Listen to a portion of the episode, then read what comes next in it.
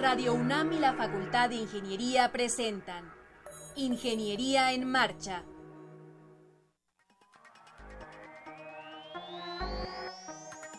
Un espacio dedicado a la divulgación del quehacer de la Facultad de Ingeniería. Ingeniería en Marcha. Le informamos sobre las innovaciones tecnológicas y de investigación. Orientamos en temas de autoconstrucción. Presentamos la cultura y las artes. Y compartimos nuestras victorias en el deporte. Ingeniería en Marcha. Un programa pensado para vincularnos con usted. Ingeniería en Marcha.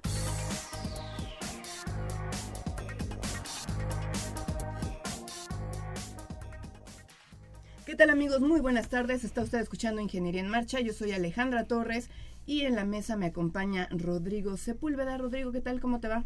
Muy bien, muy contento de estar aquí contigo en, la cabina. Y bueno, de saludar a nuestros amigos como cada martes. ¿Seguro? Sí, les, les, les queremos recordar que entren en comunicación con nosotros. Está la vía telefónica al 5536-8989. También está eh, eh, Facebook. Sandra Corona está ahí pendiente con los pulgares listos para atender cualquier inquietud, cualquier comentario, ella está al pendiente. También está, eh, eh, pueden descargar el programa de la página www.enmarcha.unam.mx. Eh, más o menos un par de días después de que se emite en vivo el programa, ustedes lo pueden descargar. Y bueno, en fin, entren en contacto, en comunicación con nosotros. Bueno, y también eh, ojalá que nos estén acompañando toda la comunidad de la Facultad de Ingeniería que nos escucha mediante el circuito cerrado de televisión. ¿Qué vamos a tener hoy en Ingeniería en Marcha? Bueno, vamos a platicar con el doctor Eduardo Hernández Rangel sobre el proyecto Alejandría, una biblioteca virtual especializada en temas de medicina. La maestra Irma Escamilla Herrera del Instituto de Geografía nos dirá la situación actual de los humedales de la Ciudad de México. Y finalmente charlaremos con el licenciado Arturo Ángeles Mancilla, ganador del tercer lugar del concurso Cuenta Cuentos. No se mueva y acompáñenos porque Ingeniería en Marcha ya comenzó. 225 años formando ingenieros. 1792-2017. Facultad de Ingeniería.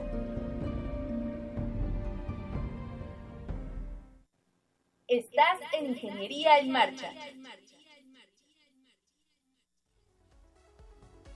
El programa radiofónico de la Facultad de Ingeniería.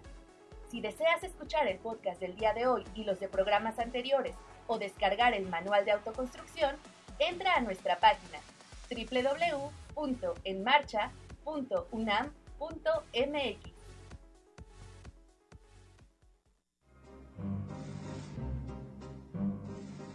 Para conocer las novedades editoriales que se publican en nuestro país, no te puedes perder la Feria de los Libros. Escúchalo todos los lunes a las 14 horas por el 860 de AM.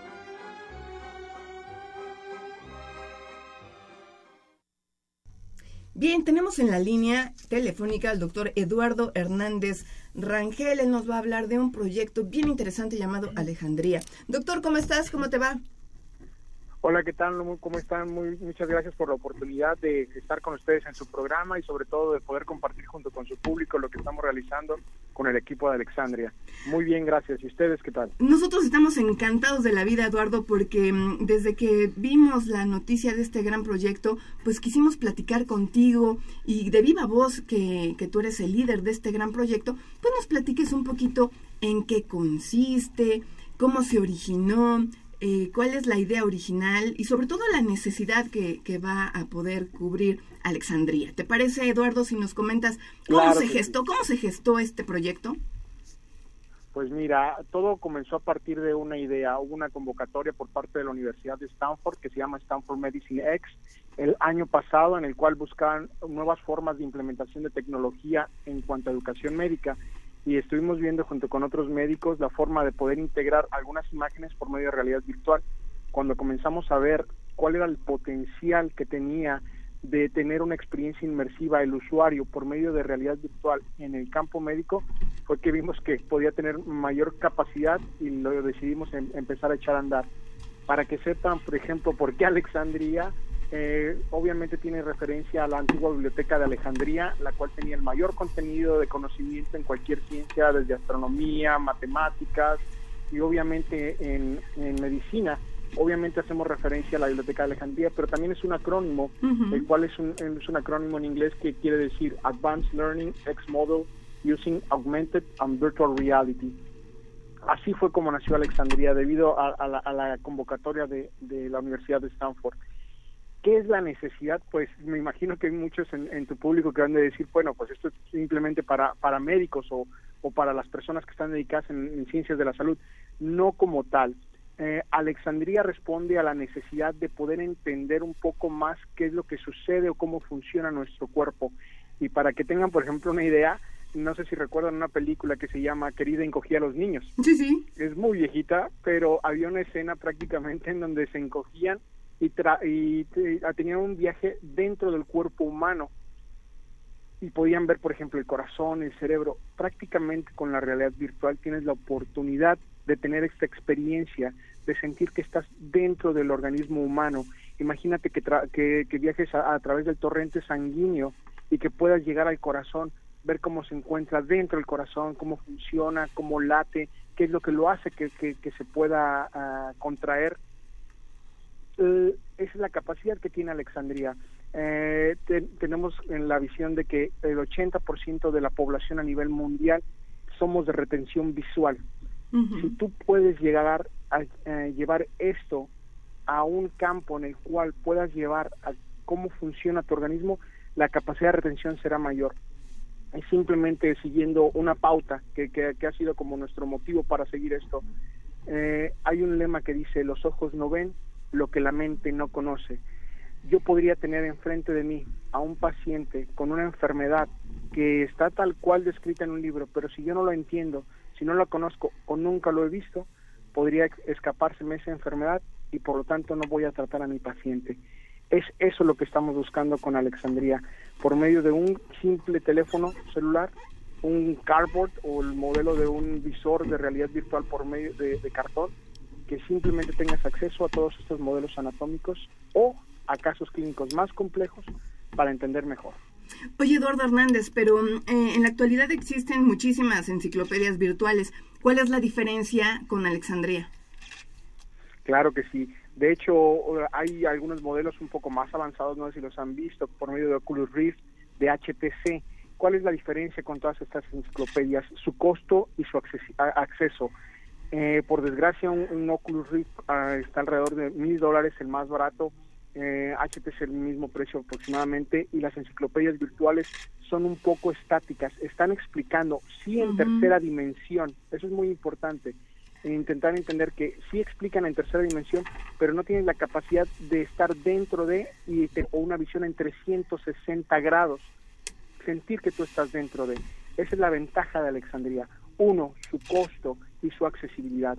Y en segunda, es que no solo estás viendo un gráfico como en tu computadora en dos dimensiones, sino estás realmente teniendo la experiencia de 360 grados de una imagen en tres dimensiones. Pero además, otro plus es de que es de mexicanos para mexicanos, ¿no, este Eduardo? Exactamente. Eh, todos los que estamos colaborando con Alexandría lo estamos haciendo con el interés de precisamente tener la, disponibilidad para que esté accesible a todos y cada uno de los médicos, obviamente de México, pero en cualquier parte del mundo. Somos eh, médicos, somos ah, algunos programadores, somos eh, diseñadores gráficos, modeladores en tercera dimensión, todos son mexicanos, con la colaboración de un, médico que es, de la India, pero todos los demás somos mexicanos y lo que estamos intentando es mostrar que podemos ser punta de lanza para crear innovación de calidad con tecnología de alto impacto a un muy bajo costo. ¿En qué etapa se encuentran de este proyecto? ¿Ya se puede utilizar o todavía falta algunos detalles?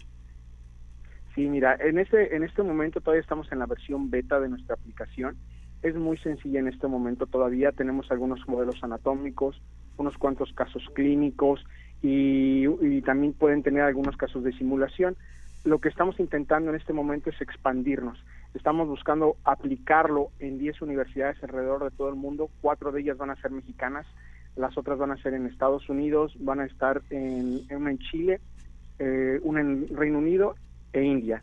Y lo que estamos buscando precisamente en este momento es expandirlo. Estamos intentando invitar a cualquier persona que tenga algo que aportar desde médicos, enfermeras, estudiantes, por supuesto, y no solo de medicina, en programación, en diseño gráfico, en diseño de, de videojuegos, que crean que pueden aportar algo. Eso es en lo que estamos ahorita. Estamos tratando de expandir un poco más Alexandria. ¿Quiénes colaboran contigo? Tienes, ya nos mencionaste diseñadores gráficos, pero ¿quiénes son? Danos nombre y, apellido, por favor. Claro que sí, mi, equipo que al cual le debo, le debo todo lo que es Alexandría en este momento es el doctor Gibran Mejía, que se encuentra en Morelia, el doctor José Luis Serrano, eh, que los dos son médicos, es eh, la diseñadora gráfica Carolina Carrasquedo, es el diseñador gráfico también Arturo Rodríguez, y el ingeniero biomédico Manuel Pérez. Y nada más por mencionar, el doctor de la India es el doctor Yana. Oye, Eduardo, danos alguna página para que la gente que esté interesada en conocer más de este proyecto pueda visitarlos, pueda meterse e investigar un poco más sobre ustedes. Claro que sí, mira, nos encontramos como www.alexandria con x br, perdón, vr.com, Alexandria vr.com y pues también nos pueden encontrar en redes sociales o con todo gusto me pueden encontrar a mí ya sea en Facebook como Eduardo Rangel o en Twitter como arroba Eduardo H. Rangel y con todo gusto quien quiera colaborar, quien quiera participar con Alexandria es más que bienvenido. Ya nos mencionaste que esto va a ser gratuito, ¿verdad? Exactamente. La intención precisamente de esto es que todo este conocimiento que se vaya generando, porque como te comenté en un inicio, estamos invitando a los mejores médicos, por ejemplo, el mejor médico en neurología, el mejor médico en cardiología, a que den las clases ellos mismos, que pongan diferentes casos para que estén disponibles para las personas, pero que estén disponibles de forma gratuita, que tú puedas bajar la aplicación a tu teléfono celular, que puedas eh, abrir la aplicación y que puedas llegar a tener acceso. Seguro. Oye, Eduardo, eh, tú no tienes mucho que, saliste de la carrera. ¿Qué será? ¿Unos 10 años? No, un poco menos. Me gradué precisamente en 2009 y en este momento tengo 34 años. Fíjate, eres todo un jovenazo, pero a ti te hubiera encantado o cómo te hubiera servido tener una herramienta como la que tú estás proponiendo para, para los nuevos estudiantes de medicina. Pues mira, yo te lo puedo platicar obviamente en experiencia propia, que la medicina ha cambiado muy poco desde siglos prácticamente. Ha sido prácticamente un cambio muy lento, pero con este tipo de herramientas puedes tener una experiencia vivencial, lo que le llamamos inmersiva, y puedes retener mayor tiempo el conocimiento, no memorizar, que es lo que estamos intentando prevenir. No es memorizar, es que entiendas cómo se encuentra funcionando tu organismo. Si entiendes cómo se encuentran las formas o las cosas normalmente, vas a poder entender sus patologías. Y si entiendes sus patologías, vas a saber, obviamente, cómo prevenirlas y sobre todo cómo tratarlas. Pues qué maravilla, Eduardo, qué, maravilla, qué gran proyecto. Eh, te felicitamos muchísimo por, por todo el empeño que le han puesto, todo el talento y ojalá que sigamos teniendo noticias de, de ti, de todo tu equipo de trabajo y pues a seguirnos por, por lo pronto en, sus redes sociales.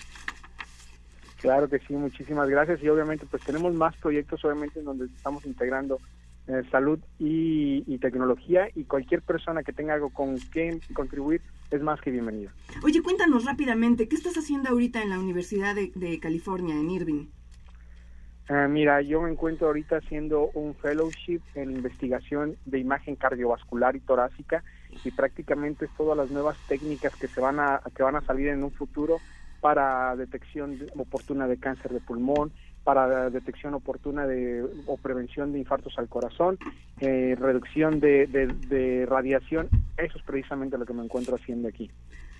Pues qué maravilla que sea de gran provecho, que aprendas demasiado y que después regreses a, acá a México y lo puedas compartir con otros médicos, ¿te parece? Esa es la intención precisamente, poder regresar a México para poder hacer más cosas por nuestro país.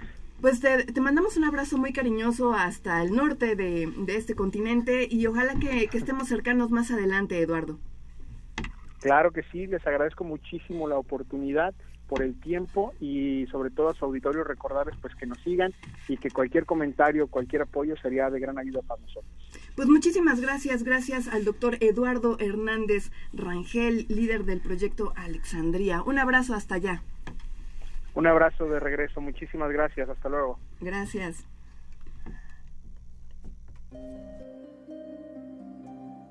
...225 años formando ingenieros...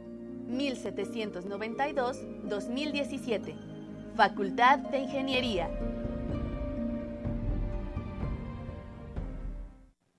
Estás en Ingeniería en Marcha.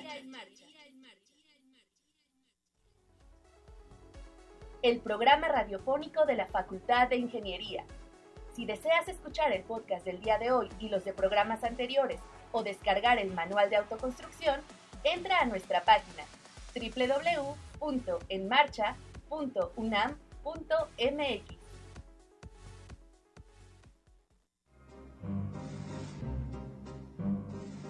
Para conocer las novedades editoriales que se publican en nuestro país, no te puedes perder la Feria de los Libros. Escúchalo todos los lunes a las 14 horas por el 860 de AM.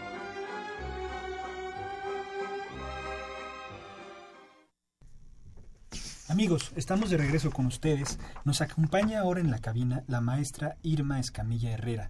Ella es del Instituto de Geografía y nos va a hablar de un tema bien interesante, los humedales en la Ciudad de México. ¿Cómo estás, Irma? Muy bien, muchas gracias por estar aquí. Les agradezco la invitación a Radio UNAM y a los encargados de esta logística y muy interesante que me inviten aquí para un tema bien, bien importante. Sí, claro, al contrario, muchas gracias por venir y bienvenida al programa.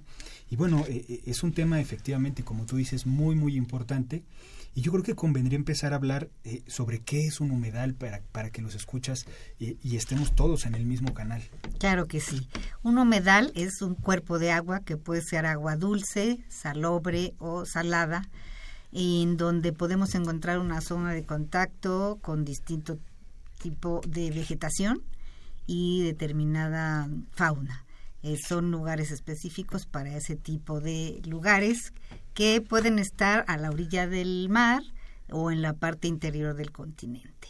Y en este caso, por ejemplo, en nuestro país, en la Ciudad de México, el los humedales más cercanos que tenemos pues se encuentran al sur de la Ciudad de México, en Xochimilco, Tláhuac, que serían las reminiscencias de los lagos que existían cuando se pobló este pues esta ciudad y este país. Claro, los grandes lagos que fueron reduciendo su superficie inundada y quedaron algunos vestigios, ¿no? Digamos. Los reductos, efectivamente, de los siete lagos que conformaban lo que ahora conocemos como Ciudad de México y pues prácticamente hacia norte y sur de la Ciudad de México. ¿Qué, qué importancia tienen, eh, digamos, supongo que hay varios aspectos que, hay que observar, ¿no? La parte biológica, la parte eh, social, porque la vida se ha desarrollado eh, eh, alrededor de estos cuerpos de agua. Precisamente nuestra ciudad, hoy después de tantos años de fundada, tuvo su origen cuando, siguiendo la leyenda de los nahuas, tuvieron, encontraron al águila devorando a la serpiente, ¿no? En un nopal llega, se, lo, se, se puebla lo que sería el centro de nuestra gran ciudad de México y efectivamente era un lugar para abastecer a los que llegaron a poblar este lugar, ¿no? Con sobre todo la parte sur, que era la que provisionaba de alimento, porque eran las zonas de donde podían sembrar lo que ahora conocemos como las chinampas, encontrar un buen reducto para poder eh, cultivar distintos elementos que abastecían a la ciudad, la parte central, lo que ahora sería el centro, el primer cuadro de la Ciudad de México, y todos los humedales eh, requieren una atención adecuada cuando empieza este proceso de ocupación y de mm, utilización del humedal. Son eh, van integrados sociedad o grupos humanos con estos cuerpos de agua. El problema es cuando empezamos a utilizarlos de forma ya desmedida y sin atenderlos en su pues su, utilización digamos eh, de forma mm, adecuada, no desmedida y entonces tenemos problemas. Nuestro lago, nuestros lagos, y en este caso la zona de Chinampas del Xochimilco y Tláhuac, al estar abasteciendo la ciudad, fueron ocupando mayor eh, superficie de la que la parte acuosa requería. Quiere decir que se fue desecando, se fueron desecando las zonas más externas, más de la periferia, y pues empezó como a aumentar eh, la ocupación urbana. Esta ocupación urbana asociada con esto que comentamos de cuerpos de agua con sociedad, grupos humanos, y entonces empezamos a descompensar un poco o a veces un mucho lo que implica estos cuerpos de agua que tienen una función biofísica bien importante porque abastecen además de los recursos naturales a otra serie de lo que se llaman servicios ecosistémicos. Estos servicios ecosistémicos son de provisión para la ciudad, de regulación, bueno, en este caso en la ciudad donde se encuentren, de regulación del clima, de captación de agua, de filtración. La Ciudad de México básicamente tiene un importante filtración de agua que es la que la, la superficie del perdón el agua que se encuentra debajo de la superficie es la que abastece a nuestra ciudad, ¿no? Con los pozos. Si nosotros empezamos a alterar parte de estos cuerpos acuosos, más los alrededores, que serían las zonas de bosques o de pastos, pues entonces esta infiltración se ve disminuida y pues tarde o temprano nos lo va a cobrar en algún momento este deterioro ambiental que vamos haciendo de nuestros cuerpos, tanto de agua como de zonas periféricas. Claro. Irma, el pasado 2 de febrero se llevó a cabo el Día Mundial de los Humedales, se conmemoró el Día Mundial de los Humedales. ¿Por qué es necesario o por, qué hay que conmemorar, por qué hacer un día en específico de los humedales? Es bien importante y sobre todo los organismos internacionales, las Naciones Unidas o cualquiera que ustedes identifiquen, cuando empiezan a identificarse la importancia de cada uno de los elementos de la naturaleza o de la sociedad, también acabamos de celebrar la lucha contra el cáncer y todos los demás días que se han decretado a nivel internacional, el Día de la Mujer, que ya también está próximo, es porque se requiere, uno, poner en evidencia lo que ha sucedido de cada uno de los temas que estuviéramos hablando.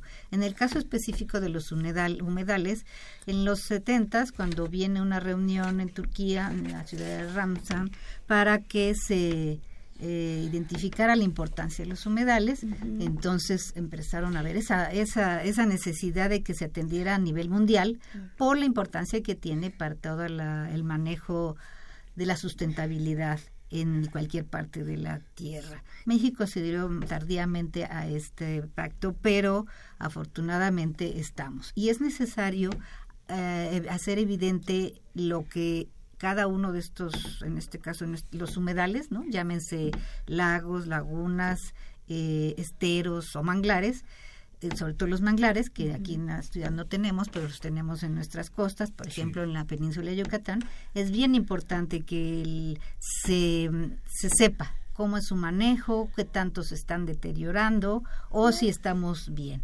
El celebrar cualquier día mundial de lo que ustedes identifiquen es uno para evidenciar, como comenté, qué está pasando y cómo vamos. Creo que es bien importante porque pues al manejar cifras, al manejar qué se está haciendo, qué se ha dejado de hacer y lo que nos falta por hacer, por lo menos es una alerta, es eh, que saquen las antenas todo mundo, sociedad y autoridades para que hagamos conciencia.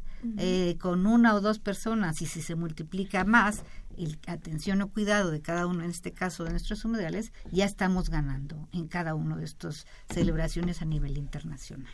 En ese sentido, los, los humedales que hay en la Ciudad de México, los de Tláhuac, están en, en etapa de, deseca, de, mm, de secación. ¿Cómo lo entendemos eso, Irma? ¿Qué quiere decir? Tenemos un, como comentábamos, en la zona de los lagos, los siete lagos que existían en, en la época prehispánica, se han ido secando. Por ahí ustedes pueden ver en la red, cuando hablen del poblamiento, vean el poblamiento de la Ciudad de México, cómo estos lagos tenían una extensión determinada que ha ido poco a poco mermando. Se han ido, eh, uno, por el proceso natural de la... Eh, todo el proceso de pues eh, que cada vez tenemos menos eh, lluvias o estamos alterando el proceso del ciclo de lluvia y entonces nos van nuestros cuerpos se van disminuyendo van em, deteriorándose, yo diría, de las partes exteriores, las periféricas a las centrales. Entonces, las partes más exteriores, al irse desecando, pues entonces la gente empieza a ocuparlas o empieza a hacer un uso que no necesariamente era el de agua, que además no son las adecuadas porque la mayoría son salobres, ¿no? Por ejemplo, que tenemos agua dulce. Entonces, el costo es altísimo cuando empiezan a ocupar, por ejemplo, lo que pasó también en Iztapalapa o en las zonas de Chalco, que se empiezan a poblar, poblar y el costo es muy alto. En la medida que pasa el tiempo, pues porque esos lugares no son aptos, esos suelos no son aptos para habitabilidad y más adelante pues tiene que llegar agua de otros lados. Sabemos que la Ciudad de México es la receptora de varias fuentes acuosas, no necesariamente de aquí dentro, aun cuando comentaba que varios de esto es por el agua subterránea, pero tiene que ser abastecida por agua de las cuencas cercanas pues nos van generando que el lugar propio donde tenemos, por ejemplo, humedales en Xochimilco y Tláhuac, se hayan visto disminuidos. Nosotros teníamos canales, tenía una, la ciudad tenía una perfecta comunicación a nivel de canales que se fueron desecando y todavía, por ejemplo, en la Viga, no hace mucho tiempo, bueno, en el siglo pasado, claro, porque ya estamos en el nuevo siglo, pero sí, hace algunos ayeres, pues todavía vemos fotografías del México antiguo y ahí la gente circulaba en sus eh, eh, bueno, eh, ya fuera lo que fuera lancha o cualquier medio que le permitiera eh, moverse.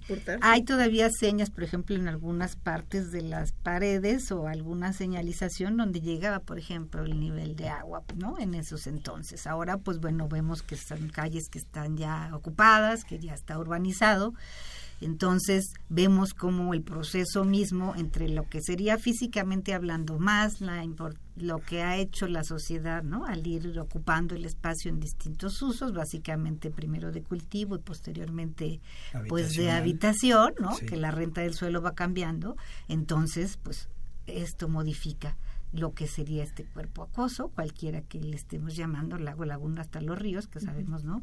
Y que, pues, con la alteración de, pues, este cambio del clima a nivel internacional, que si llueve, llueve mucho, o si no llueve, pues, la, disminuye toda esta captación de agua, todo el proceso del ciclo del agua, de que cae, se evapora y otra vez vuelve a caer, pues nos va mermando las superficies acosas.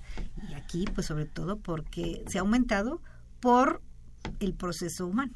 Claro, además existe también eh, este caso emblemático, en, sobre todo en Xochimilco, eh, del ajolote, ¿no? que, es, que es fauna propia del lugar que está en peligro de extinción y cada vez, digamos, la tiene más difícil porque el volumen de agua en el que puede reproducirse, desarrollarse, pues es menor y además está más contaminado, tiene depredadores que han sido inducidos, ¿no? Como la tilapia, en fin, tiene mucha una problemática ecológica muy muy grave, ¿no? Han hecho estudios que algunos decían que ya quedaban muy pocas especies, ¿no? Algunos afortunadamente se han encargado de atender esto, pero sí, digamos que son cada vez con, más difícil encontrarlos, ¿no? Los que se están dedicando a a este estudio de los ajolotes. Ahora se me va el nombre, tenemos un colega ahí aquí mismo en la universidad que ha hecho varios estudios al respecto. La cuestión es buscar nada más en la red y perdón, pero el olvido es muy interesante lo que hace, pero sí se les modifica el hábitat natural por muchas de las circunstancias que ya se mencionaron y esto, al final de cuentas, también va a alterar, porque cada una de la fauna o flora que se encuentra en estos cuerpos es base de, o sea, algunas son endémicas y solo se encuentran ahí. Si esto altera, vamos a alterar, por ejemplo, cuando trajeron el lirio y después se llenó el lirio, ¿no? Todos los canales que se le ven muy bonitos, pero alteran, no pasa la, el sol, la clorofila disminuye. Y, evaporan el agua, y evapotranspiran rapidísimo. Eso ha hecho también que parte de esto nos vaya desecando y a la mejor todavía no se han aplicado más para utilizarlo de otra forma. Sí, algunos ya procesan el lirio, pero hay que trabajar en consecuencia, ¿no? Como que no necesariamente cuando se trae algo, este, se piensa a futuro, no hay planeación. El no haber planeación nos modifica cosas cuando no estamos previendo las cosas, ¿no? Entonces, si no prevemos lo que puede suceder, después es, es más fácil prevenir que corregir, ¿no? Y lo correctivo, pues es lo que lamentablemente ha prevalecido aquí en nuestra ciudad del sur, para estos canales y este lugar. Afortunadamente hay investigadores, por ejemplo, este se ha hecho ya varias investigaciones por el doctor Antonio Lot en biología, que ha hecho un catálogo bien interesante, tiene dos publicaciones de, sobre la fauna y flora, básicamente la flora de la que son los humedales de la Ciudad de México que nos ayudaría a cualquiera que esté estudiando y cuando identifique estas especies dónde están o cada vez cómo se va mermando la, la toda la población de esas em, de esas especies. Pero es interesante que varios colegas en sus distintos ámbitos, en sus distintas eh, disciplinas, vayamos aportando, ¿no? Porque no solo es la parte física, sino la parte humana. Yo como me voy más por esta parte humana, porque en mi formación afortunadamente tenemos esa doble oposición de la parte social y de la parte territorial, pues podemos identificar mejor o no digamos, con más sutileza lo que implica esta, este binomio naturaleza-sociedad y cómo altera de alguna o mayor manera cuando están pues, actuando sobre ella, ¿no? Irma, en este momento la sociedad, eh, la gente que vive en, en Xochimilco, en Tláhuac, ¿pueden hacer algo? ¿Se puede hacer algo al respecto para que los humedales estén sanos de alguna manera? Tenemos el detalle, sanos propiamente no están, en el sentido que cada vez salir disminuyendo y que pues han intervenido las autoridades y por ejemplo en Xochimilco llega el abastecimiento del Cerro de la Estrella y está alimentando, ahí ve uno los vertederos del agua para que estén alimentando los canales porque si no eso estaría prácticamente pues si no el lodo ya definitivamente seco, eh, varios de o mucha de la población que está dentro de lo que sería la zona de canales, pues, por ejemplo, el arrojar las excretas, ¿no?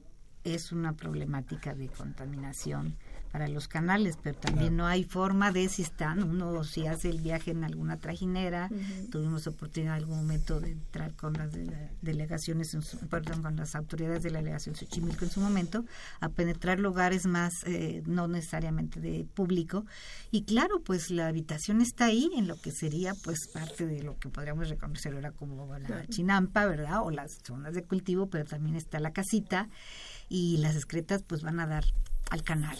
Otra es la basura.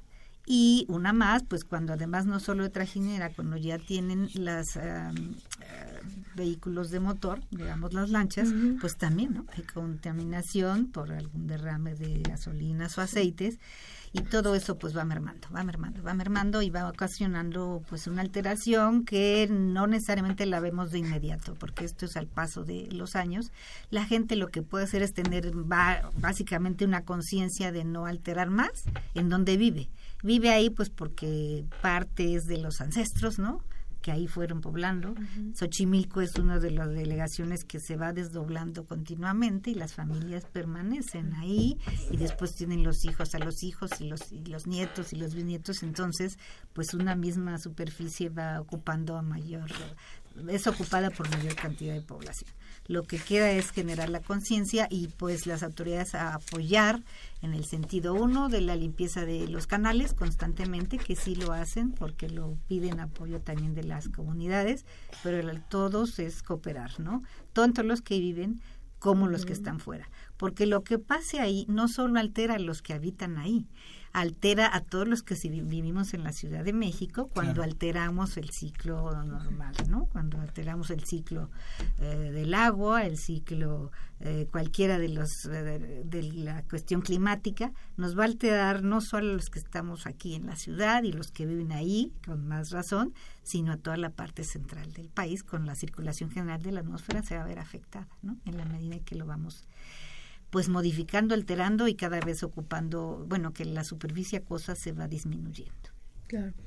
Irma, ¿qué crees? Se nos está agotando el tiempo, pero a mí me gustaría que, compartieras con el auditorio algunos de los títulos en los que has colaborado, algunos libros, y entiendo que tienes algo en puerta con un colaborador español.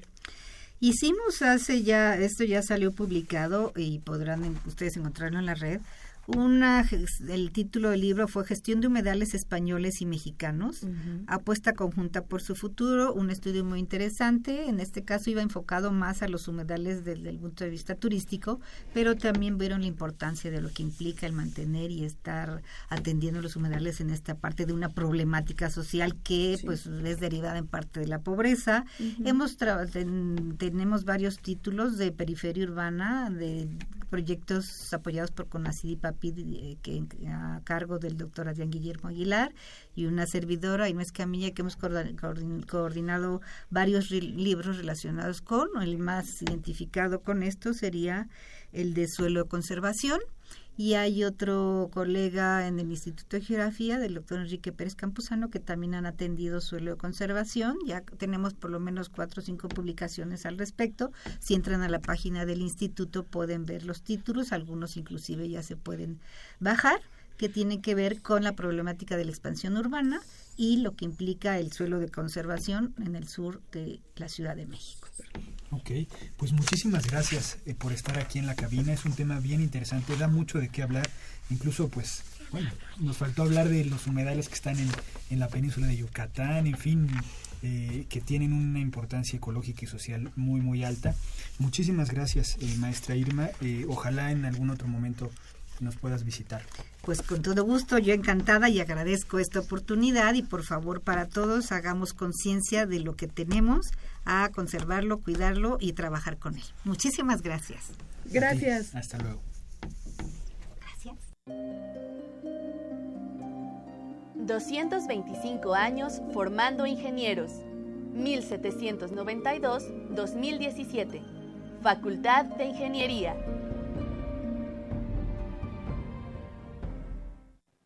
Estás en Ingeniería en Marcha. El programa radiofónico de la Facultad de Ingeniería. Si deseas escuchar el podcast del día de hoy y los de programas anteriores o descargar el manual de autoconstrucción, entra a nuestra página www.enmarcha.unam.mx.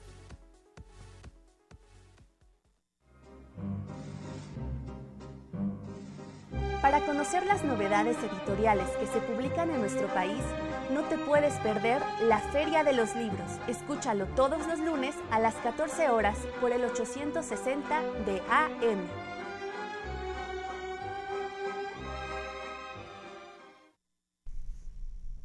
Pues ya estamos de regreso y tengo muchísimo gusto en presentar al licenciado Arturo Ángeles Mancilla, ganador del tercer lugar del concurso Cuentacuentos con el título El hallazgo. Arturo, ¿cómo estás? Bienvenido. Hola, ¿qué tal? Buenos días, buenas tardes. Muy bien, muchas gracias. ¿Cómo te sientes de haber ganado un premio dentro de este certamen organizado por la Facultad de Ingeniería? Bueno, pues muy feliz en primer lugar porque doy clases también de redacción ahí en la facultad y bueno, pues es una forma de motivar a los estudiantes a que precisamente este participen en estos concursos, ¿no? ¿Los, invitas normalmente? Normalmente sí, dentro de mi curso sí. los invito y sí, muchos de ellos participan. Entonces, pues qué mejor manera de uno poner poniendo el ejemplo, ¿no? Claro. Oye Arturo, el tiempo aquí en Ingeniería en Marcha corre de volada. ¿Te parece si arrancamos con la lectura del hallazgo? Sí, me parece muy bien. Más adelante. Eh, entré a trabajar con el maestro Menchaca hace años y nunca tuve una deferencia de su parte. Su trato hacia mí siempre fue rudo y humillante. Al principio me aguanté porque me llenaba de orgullo ser secretario particular de alguien tan destacado en la administración pública. Además, a esas alturas encontrar un trabajo similar era impensable, al menos para mí.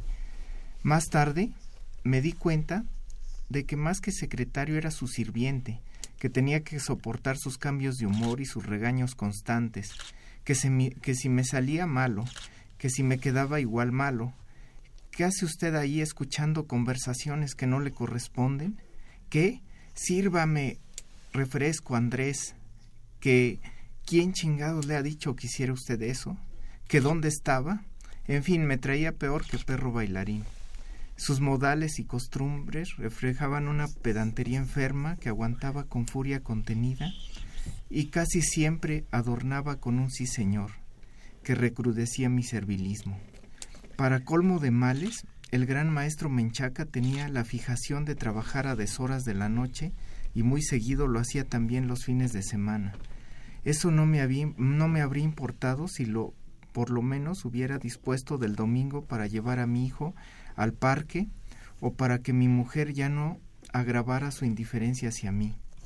Me parecía que yo vivía en un manicomio cuando tenía que darle su desayuno, peor porque mi nombramiento en el servicio público perdía toda definición. Casi era tarea cotidiana verter su refresco light en su vaso o conseguirle su desayuno sin que él agradeciera aunque sea un poco. Se acostumbró a que todo era mi obligación.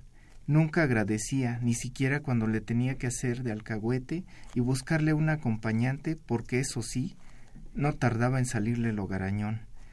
Todavía recuerdo la tarde que llegó con un palillo entre los dientes, mientras yo permanecía sin comer porque me advirtió que no podía descuidarse la oficina, bajo ninguna circunstancia. En lugar de ser conmiserativo conmigo por haberme malpasado, con un tono perverso me dijo que había muchos pendientes y hasta se apuró a sentenciar con voz engolada Ahora sí nos vamos a tener que desvelar, Andrés. El desvelo fue hasta las dos de la madrugada y todo porque redactó un oficio en cuatro horas. De sus humillaciones, las que más me dolían eran las que me hacía en la sala de juntas frente a todos. En esos momentos me convertí en un enorme gusano, ya que ni siquiera merecía ser escarabajo porque se arrastraba, me arrastraba pasmosamente para alejarme de su mirada, a veces compasiva, a veces burlona de mis compañeros que tampoco estaban mucho mejor que yo. Los discursos sobre la dignidad humana y los derechos de las personas parecían formar parte de una realidad paralela a lo que se vivía en aquella dependencia de gobierno. Algunos jefes parecían surgir directamente del Averno, manifiestamente insensibles e inhumanos, como si sus empleados fuésemos meros utensilios o animales de trabajo. En esta circunstancia, los pocos desfogues que tenía cuando me tomaba un trago los viernes o cuando iba con mis compañeros a algún tugurio, aportaban algunos respiros a mi vida antes de volver a mi realidad y encontrarme con una llamada perdida del maestro Menchaca, quien por cierto ya estaba furibundo porque no le contesté. De momento me valía madre, pero no tardaba en devolverle la llamada anteponiendo una disculpa por mi osadía por tomarme un momento. Aprovechaba cualquier titubeo para echarme la culpa y sacarme de balance mediante su gastado método de amplificar los errores de los demás. Levantaba la voz como un enorme homínido triunfante, un macho vociferante para sepultar sus propias torpezas. Su soberbia desbordaba cualquier medida y yo siempre terminaba contra la pared siendo el blanco de su mal humor. El gasto al erario, que significaba mi sueldo, en cualquier caso servía para alimentar el ego enfermo de un histrión patético que encuentra atractivo en rodearse de gente perdedora como yo para confirmar su valía. Es increíble que después de tanto tiempo yo seguía bajo su yugo. El estrés que tuve que vivir me provocó un tipo de paranoia muy extraño. Así cuando repentinamente sonaba el celular, de inmediato tragaba saliva imaginando que seguramente era el maestro Menchaca. Había llegado a concluir que merecía mi condición, puesto que siempre me derribaba el miedo a no conseguir un mejor trabajo. Me sentía paralizado e impedido para salir de mi postración. Cualquier cambio me parecía peligroso, aunque finalmente no tenía nada que perder, ya estaba al borde del precipicio. Respecto a mi vida familiar, tampoco podía decir gran cosa. El trabajo paulatinamente me fue dejando, alejando de mi familia y mis amigos, mi desesperación y sentimiento de ahogo los tenía que afrontar solo. Finalmente mi mujer me culpaba a mí y para colmo de males me tachaba de quejumbroso. Claro, como ella no tenía que soportar todo el día al maestro Menchaca, me restregaba que él era un señorón y que me recomendaba que al menos aprendiera algo de él. En esos momentos mejor callaba. De nuevo, quedaba como el cohetero. La mirada de mi mujer cada vez se me hacía más evasiva y distante, Para mi desgracia, los escasos momentos en los que se ocupaba de mí, notaba un ominoso rictus de asco como si yo fuera una mácula en su vida. Muchas veces era mi mujer la que con rostro descompuesto me reiteraba que tenía que aguantar, que no tenía otra opción mejor, ante lo cual no me quedaba más remedio que derrumbarme y abandonarme a la inercia de la vida. Finalmente, siempre quedaba como con un dejo de duda, pero no me atreví ir más allá porque tenía miedo de mis propios hallazgos. Un día, cuando todo parecía muy igual, el maestro Menchaca gritó mi nombre en lugar de llamarme por la extensión. Sus berridos me sacaron de balance, pero la angustia era mayor que mi enojo, y de, de inmediato dejé todo lo que hacía y como un bólido me reporté ante él, que ya tenía cara de impaciencia. Después de que emitían un anodino me llamó maestro, que sonaba estúpido, me ignoró un instante antes de levantar la voz para preguntarme por tercera vez aquel día si no había visto su mancuernilla Mont Blanc. De nueva cuenta me dijo que estaba seguro de que la había perdido en su oficina o en la sala de juntas. Sin mayor preámbulo espetó. Ahí le encargo, busque bien, con su mismo aire sobrado de siempre. Ese mismo día, en la madrugada al salir de la secretaría, en el anonimato de la calle, decidí olvidarme del encargo y avancé entre las ruinas de la noche ajeno a la propia ciudad. Me di cuenta de que era una criatura extraña fluyendo hacia mi destino inexorable para dormir un poco en el intento de olvidar que al día siguiente estaría condenado a repetir la misma hazaña. Como siempre, llegué mientras todos dormían. Después de cenar algo me fui a la cama y como traía cansancio acumulado, no supe más de mí hasta el día siguiente. Mi mujer, inquisitorial, como era de esperarse, me presionó para que me apurara.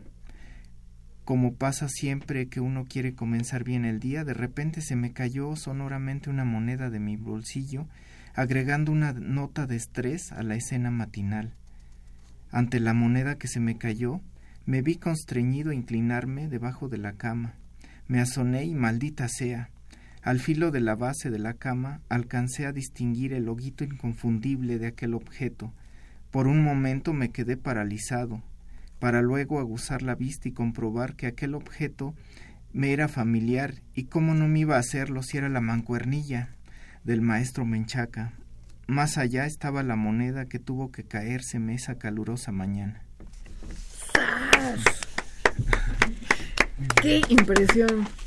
Arturo, ¿cómo te, ¿cómo te imaginaste la historia? ¿Cómo iniciaste? ¿Cómo se gestó?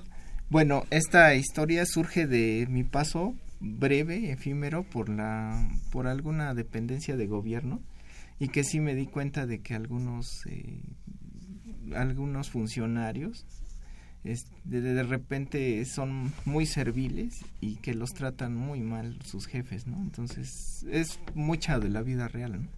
Pero sí tiene un toque de ficción. Claro, sí, lo de la, lo del, este, la mancuernilla perdida que aparece al final es la ficción, pero todo lo demás, pues más o menos tiene un toque de que eso pasa en la administración. Claro, es algo vivido, ¿no? Digamos, sí. más o menos que lo viste, que lo que lo sentiste. Exactamente, y que es muy, digamos, decepcionante a veces para nosotros como ciudadanos ver cómo se dilapidan los recursos en ese tipo de cosas, ¿no?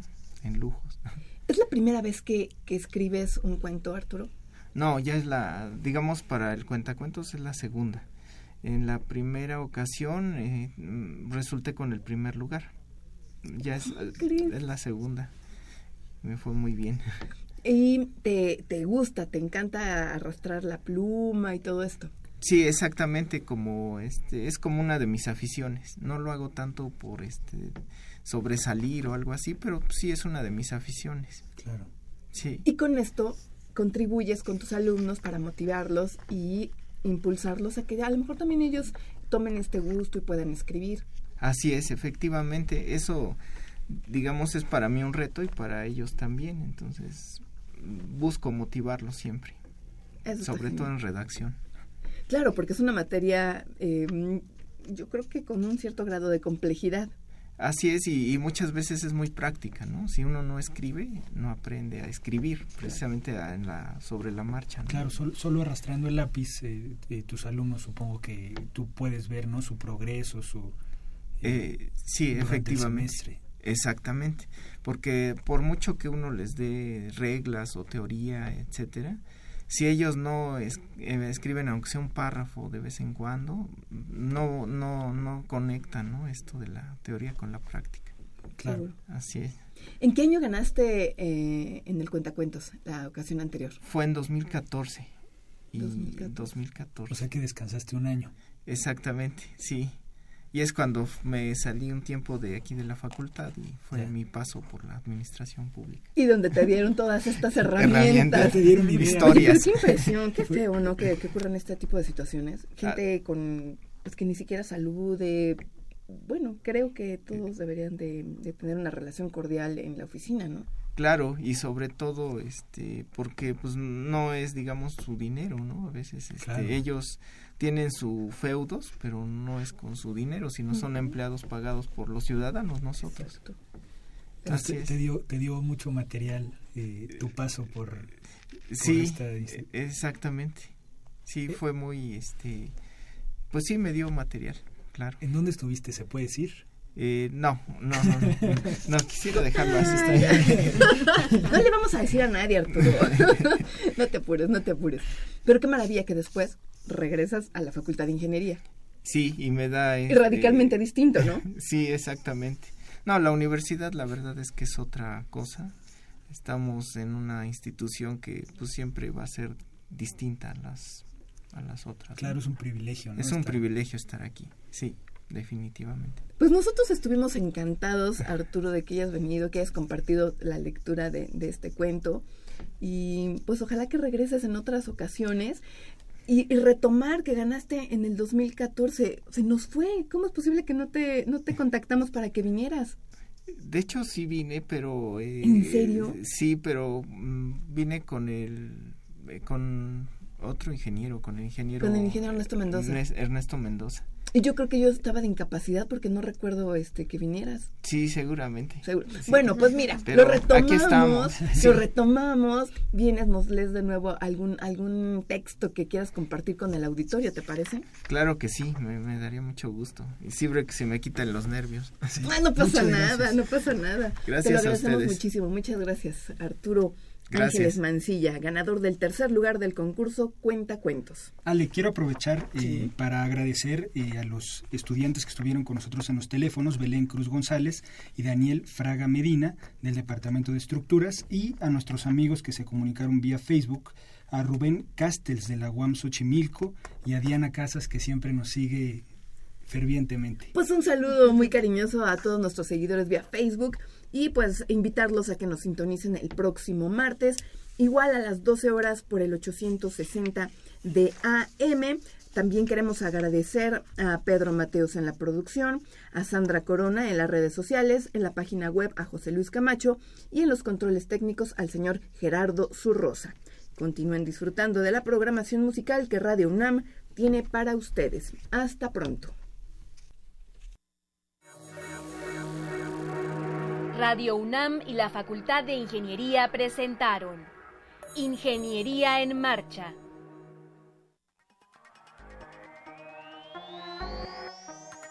Un espacio dedicado a la divulgación del quehacer de la Facultad de Ingeniería.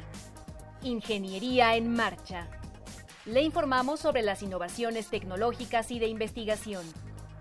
Orientamos en temas de autoconstrucción. Presentamos la cultura y las artes y compartimos nuestras victorias en el deporte. Ingeniería en Marcha. Un programa pensado para vincularnos con usted. Ingeniería en Marcha.